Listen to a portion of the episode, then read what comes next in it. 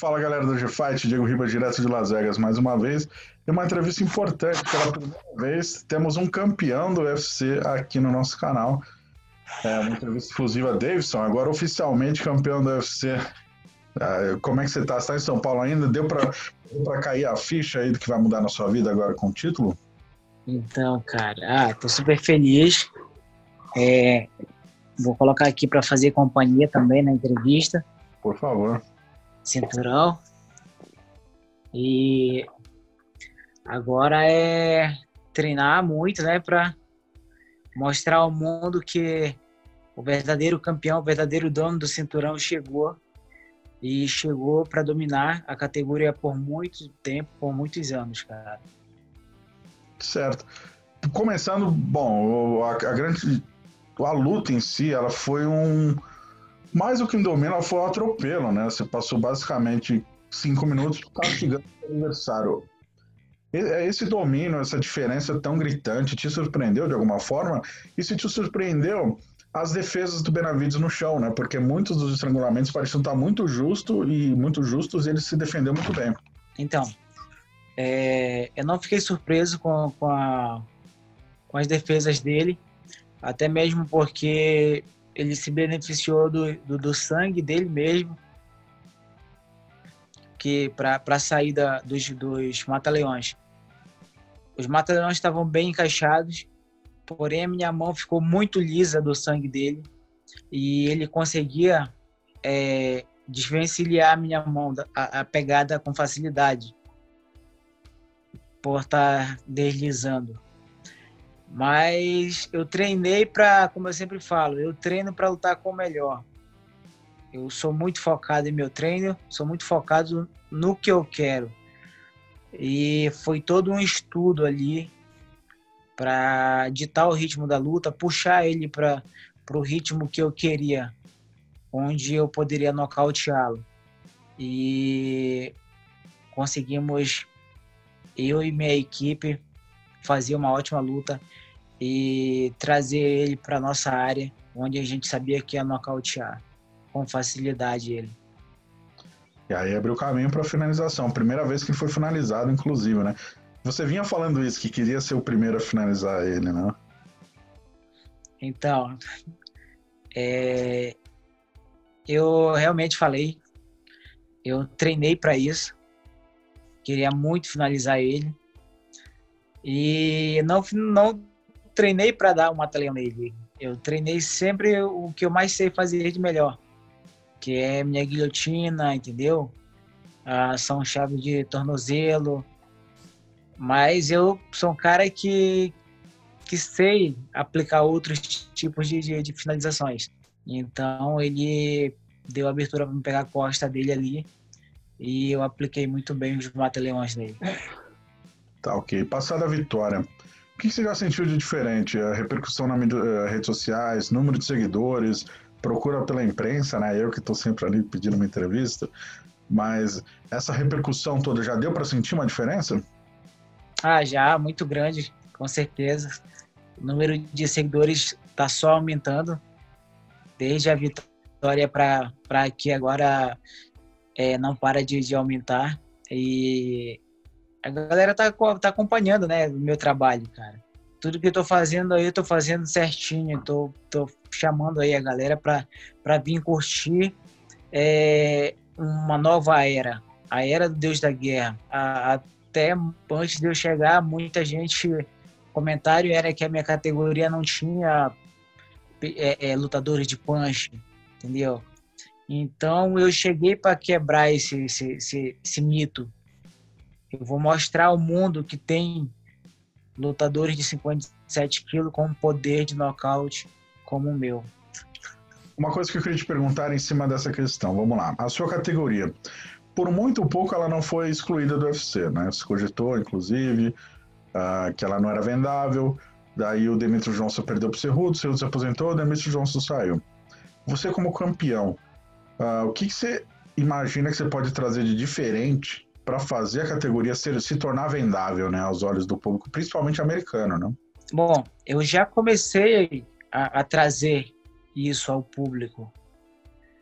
quando o público escutar um nome, Deus da guerra vai lutar, vai defender o seu cinturão, eles podem ter certeza que eles vão ver uma luta sangrenta, que eles vão estar tá vendo nocautes acontecer.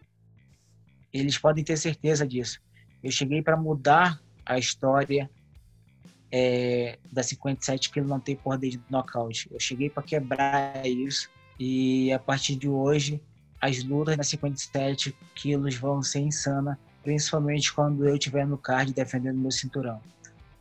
E o fato de você ter esse poder de nocaute é o que te, uh, pode fazer essa diferença de atrair o público, como você mencionou. Uh, isso sendo feito, você acha que a categoria dos pesos moscas pode se tornar uh, tão ou até chegar ao patamar de, de um peso pena, peso leve, assim, peso leve hoje é a categoria com mais visibilidade no UFC, né? Você acha que você pode alçar o peso mosca uma das principais divisões no, no evento? Ah, isso sem sombra de dúvidas. Eu cheguei para valorizar minha categoria e ela já está valorizada, cara. Você pode ter certeza disso. E a cada luta que se passa, eu defendendo meu cinturão, o nome da, da categoria 57 que ele vai ter um, vai, vai ter sempre essa alavancada. Vai ter sempre o um nome o deus da guerra, o cara que chegou para nocautear os seus adversários. Eu não sei se você viu, mas logo após a sua vitória, o Henry Cerrudo, que era o campeão que deixou vago, né? O Henry Cerrudo postou uh, chamando tanto o Pitrian, campeão dos Galos, que venceu o José Aldo, quanto você de campeões de aluguel. Uh, não hum. sei se você viu isso, mas ele te chamou de um campeão de aluguel, dando a entender que na verdade o campeão é ele. Como você vê essa crítica do, do Cerrudo e de fato te interessa enfrentar ele? Você gostaria que ele retornasse ao UFC para fazer esse duelo de campeões? Ah, e com certeza lutar contra o Cerrudo me, me interessa, sim.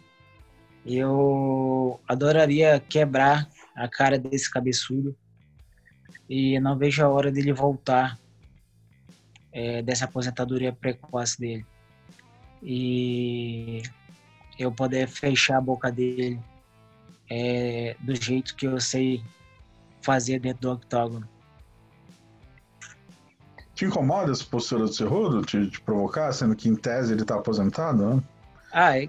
Ao que parece, ele está. Não, isso não me incomoda, não me incomoda, não. Isso é um marketing que ele sempre fez aí para chamar as atenções, né? E, e, e eu sou um cara que o meu marketing é esse. Eu falo que vou bater nele, eu falo que vou nocautear ele. E o dia que essa luta for fechada, ele pode ter certeza que eu vou treinar e vou fazer isso que eu tô falando.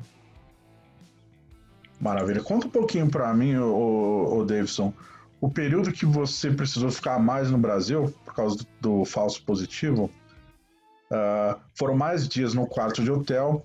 Depois você ainda teve que fazer a quarentena também em Abu Dhabi. Então você saiu do, da quarentena à meia-noite, se não me engano, mais ou menos de quinta para sexta, apesar de era sexta às 17 horas, horário de Abu Dhabi. Você teve 17 horas ali fora do quarto, né? E tem toda a questão do peso, que o UFC tinha colocado o Pantoja de reserva. Uh, como foi para você conseguir manter o peso dentro do quarto, tantos dias no quarto? O que, que você teve que fazer? Como foi? É, foi a decisão que o UFC tomou aí de colocar o Pantoja para me substituir caso eu não batesse o peso. E isso me deixou muito mais focado e focado assim para provar a eles que eu que eu bateria o peso com facilidade e que bateria até abaixo do peso, como eu fiz. E foi bem complicada a semana, cara, porque a gente saímos de Belém do Pará, eu saí com um peso bem abaixo de Belém e cheguei em São Paulo, o certo era fazer o exame, ficar dois dias aqui e viajar para fora. Desses dois dias, a minha vida se transformou num caos aqui. Eu fiquei preso por seis dias dentro de um quarto, só treinando através de vídeo com meu preparador físico, sem treinador de boxe, sem treinador de Muay Thai, sem treinador de wrestling, sem o MMA, só fazendo preparação física e uma preparação física limitada, porque eu estava trabalhando muito pernas e minhas pernas já não aguentavam mais de fazer exercício para queimar calorias. E quando consegui provar, né, que não estava mais com Covid, é, já foi uma viagem na terça-feira e chegamos lá, chegamos na quarta-feira, né, de madrugada, ficamos presos lá na quinta, aí já fomos, já saí na, na sexta-feira, se não estou enganado. Isso na sexta-feira à noite, alguma coisa assim. E a quinta-feira foi para tirar o peso ali. É, graças a Deus consegui tirar com facilidade. E eu levei uma balança aqui do Brasil, uma balança que estava diminuindo meu peso, um quilo, ela estava diminuindo.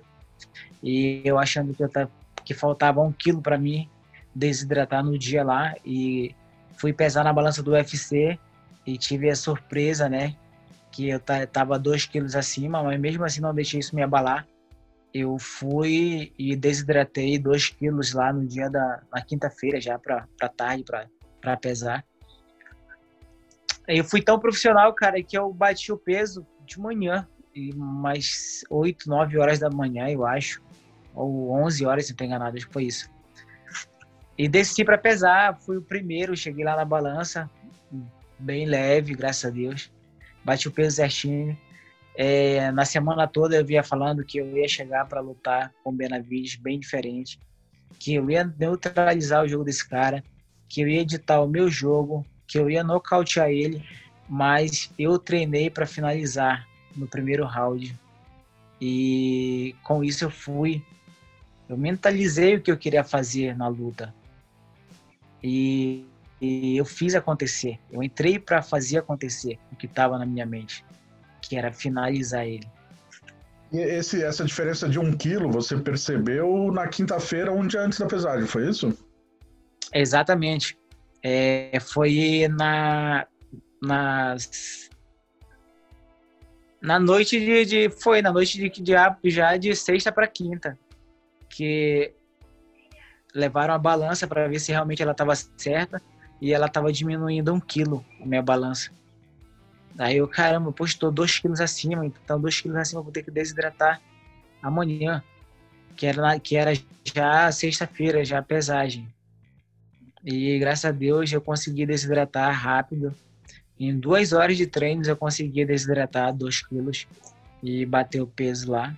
Aí eu fiquei a metade do dia, bati o peso de manhã, fiquei a metade do dia sem me alimentar, sem beber água, até 17 horas da tarde. Foi a pesagem oficial. E passado esse susto, você se venceu bem, né? Sem, é, sem nenhuma suspensão médica, obviamente, você não sofreu nenhum golpe. Uh... Ah, não, cara. Assim, em lutas a gente sempre machuca um pouquinho, mas graças a Deus foi bem leve assim, as escoriações que ficaram assim, no meu corpo da, da luta, dos golpes dele. E não, se fosse para lutar amanhã, eu estaria perfeito. Essa, Aceitaria com certeza. Essa é a minha pergunta. Agora que você está inteiro, assim, digo, sem nenhum golpe contundente, né, que ele tenha acertado. Sua meta, o seu planejamento é voltar a lutar quando, Davidson? Então, é, eu, eu ainda quero fazer uma luta esse ano. Tenho certeza aí que em novembro eu tô livre para lutar. Se Deus quiser, vou estar tá, tá livre para lutar em novembro. Para dezembro eu já quero estar tá lutando tem algum nome aí de preferência? E vai ser para defender o cinturão, óbvio, né? Não, não, não tá pensando em 61 ainda. É, assim, na 57 quilos eu vou deixar por conta do, do evento, quem eles colocarem para mim, pode ter certeza que eu tô indo lá para nocautear. E na 61 eu tô chamando o cabeçudo, eu espero que ele aceite. E um dia eu quero ir lá e vou quebrar a cara dele. Só para traduzir aí para quem estiver vendo o vídeo, ouvindo no podcast, o cabeçudo é o Henry Cerrudo, né? O ex-campeão das é, duas categorias. Ele mesmo. Cabeça de tubarão martelo. Ele voltar a lutar, Davidson, mas ele baixar para. É, você só imagina essa luta acontecendo com o Cerrudo de 61 ou pode ser de 5-7 também? Porque ele foi campeão da categoria. Ah, pode ser na 5-7 também. Se ele topar descer para 5-7, melhor ainda. O atropelo vai ser maior. Maravilha. Bom, você estava falando do peso. Uh, você mudou a gente nunca te viu tão leve, né? Você até antes da luta você comentou comigo que não estava cortando peso antes, estava super bem.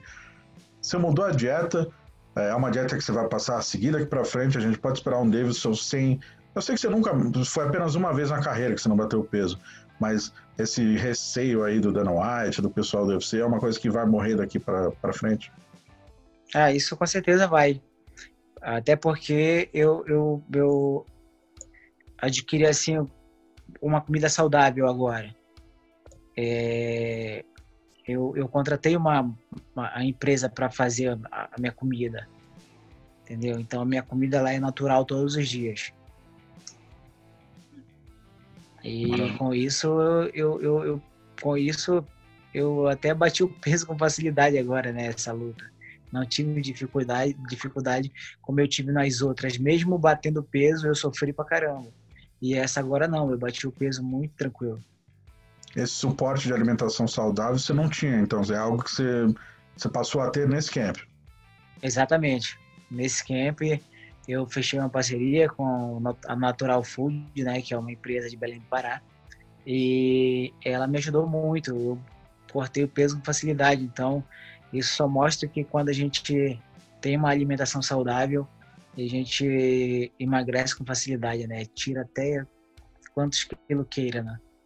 Em uma sessão de treino. Ô, Davidson, tem duas perguntas que eu quero muito te fazer desde que eu assisti a coletiva de imprensa pós-luta, né? Durante a coletiva você mencionou, você falou da sua academia, que você e seu irmão fundaram a academia, a Team Figueiredo, né? E é isso. Você até mencionou um termo, uma expressão, academia de fundo de quintal, em comparação com a, a superestrutura que existe em algumas academias grandes nos Estados Unidos. É, você treina no Brasil e é algo assim, você é o primeiro campeão masculino do UFC desde o José Aldo, né, do Brasil, desde 2017. E você treina no Brasil. A gente vê a maioria dos grandes nomes do MMA nacional, a imensa maioria deles moram nos Estados Unidos em busca de, de treinos. Você pretende um dia mudar para os Estados Unidos ou você, na verdade, quer ainda mais investir na sua academia e, e provar que é possível ser campeão no Brasil? Isso é uma de suas metas? Ah, é com certeza. Eu quero. É, eu usei a expressão fundo de quintal. Claro, minha academia ela não é fundo de quintal, mas pra, perto da, da, das grandes academias que tem nos Estados Unidos, aí para fora, onde os lutadores vão procurar treino bom para eles, minha academia ela é muito pequena. É, a gente não tem uma estrutura de, de, de um, que um campeão merece, entendeu? Um octógono, um ringue dentro. A gente não tem isso. A gente tem apenas um quadrado com sacos pendurado ali para bater um. Até os materiais a gente tem que ter um pessoal mesmo. E com isso eu fui lá, já fiz quatro lutas e as quatro lutas eu nocauteei, treinando nessa minha academia.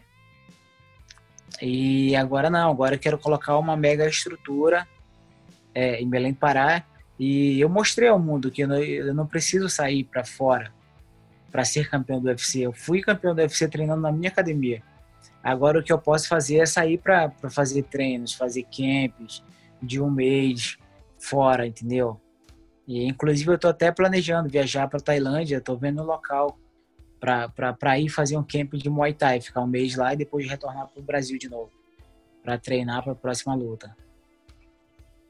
Entendi. Então você vai investir pesado na sua academia e pode até ajudar a, a revelar novos nomes, né, de, do, do Pará. Ah, esse é o foco, é o nosso foco. Eu converso muito com meu irmão, a gente sempre fala isso. A gente quer usar o nosso nome, a gente quer usar a academia para promover é, é, atletas, entendeu? A gente tem muito talento. Belém do Pará é composto por talentos. Marajó, então, e a gente quer mostrar ao mundo isso. Belém do Pará, sem dúvida. É Yuri Marajó, o Ildemar Queixinho. A, Exatamente.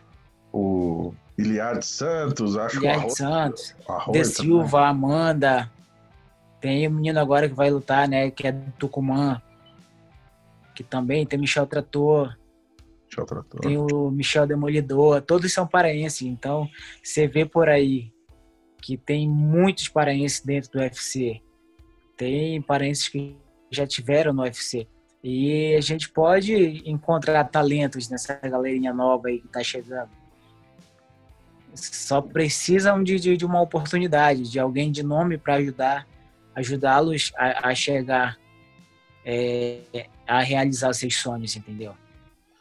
Talvez você possa fazer, começar a fazer diferença agora que você tem cinturão aí, né? Exatamente, exatamente. É o que eu quero e o que eu planejo colocar em prática no futuro. Maravilha. A família Machida também é que veio Gero de Salvador, mas tem academia e cresceram ali, né, em Belém. Exato, isso, isso mesmo. Uh, o, minha outra pergunta em cima disso era: a gente sabe que no Brasil é 880. Se você vence uma luta, você é elevado. E se você uhum. perde, às vezes começa hater, a galera xingando. Mas, no Brasil, o campeão só, só, tem visibilidade. O campeão tem muito mais visibilidade, né? Precisa de um campeão. Você, você tem a vontade de se tornar um ídolo no Brasil, de carregar esse fardo, de representar o esporte, aparecer em programa de TV, fazer comercial, isso é algo que. Por exemplo, a Amanda. A Amanda é bicampeã do UFC. Só que ela não tem esse desejo, ela não vai muito atrás de, de mídia, de aparecer em TV. Você, como campeão, é algo que você pensa, de repente, quebrar a barreira do esporte, se tornar uma pessoa midiática e carregar o esporte com você? Então, a, a, a mídia, ela, a mídia ela é boa, ela promove o atleta. Só que se a gente for pensar é, só em estar tá na mídia, em dar entrevistas, a gente meio que perde o foco. Ou você treina, ou você vai viver de mídia. Eu, pelo menos eu, eu, eu penso desse jeito. E quando, principalmente quando estou em período de luta, eu não gosto de dar entrevista. Eu sempre falo com meus treinadores evitar ao máximo marcar entrevista para mim, porque quando eu tô focado, eu tô, tô focado naquele objetivo. Eu quero aquilo. Eu tracei aquela meta para mim, eu vou ter que conquistá-la. Então, a mídia ela meio que, que incomoda nesse aspecto. Mas fora de luta, não, é bem tranquilo. Eu, eu, eu daria entrevista sim, com certeza. Até ir num programa de televisão, é, pode contar comigo que eu estaria lá. É, minha pergunta não. Eu, eu sei se, se, é fácil assim, de dar entrevista, minha pergunta não é em relação a isso.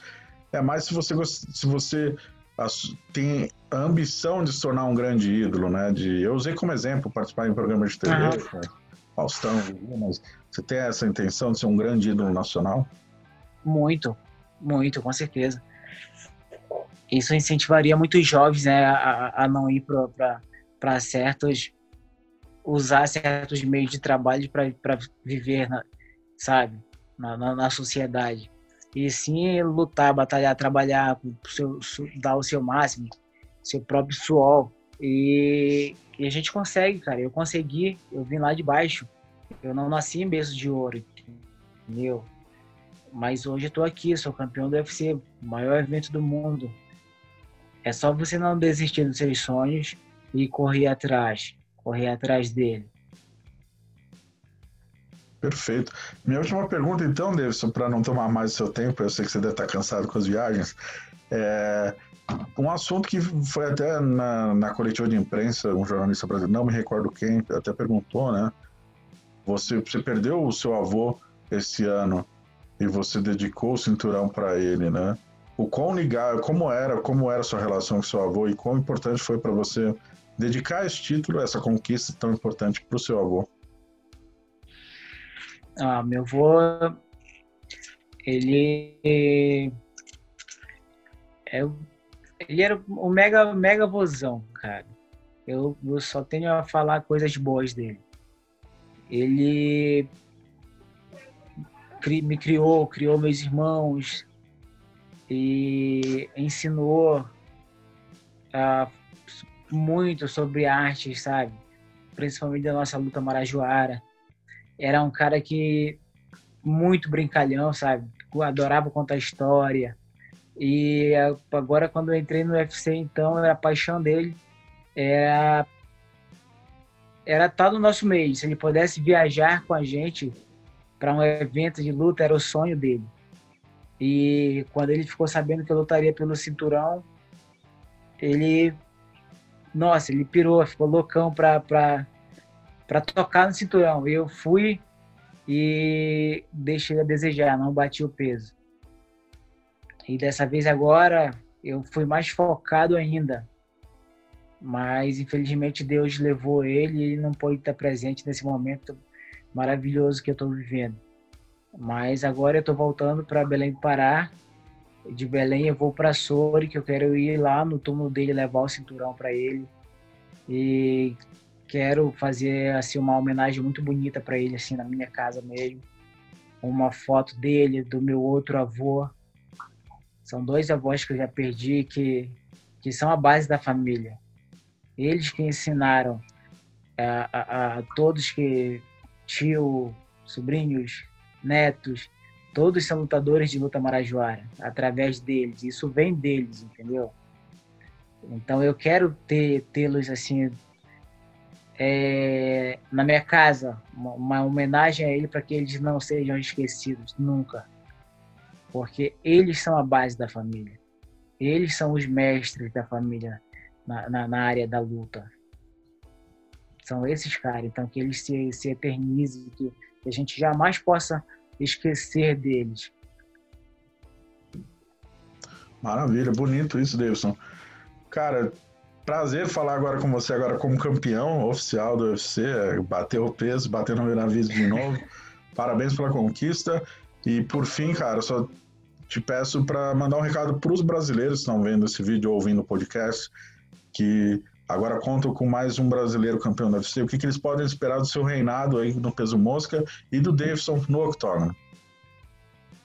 Ah, o Brasil pode esperar um cara é, focado no trabalho, focado em trazer felicidade para o Brasil, focado em defender o cinturão por muito tempo, e focado em nocautear qualquer um que se atreva a, a vir lutar comigo, querer pegar esse cinturão que é nosso daqui do Brasil. Eles podem ter certeza que eu vou defender como um tigre, muito feroz e sedento para pegar uma presa. Eu vou ser esse cara. Maravilha, Davidson. Muito obrigado. Sucesso e a gente se vê mais tarde. espero que você volte a lutar esse ano, então. Amém, cara. Deus te ouça. Não quero parar, não.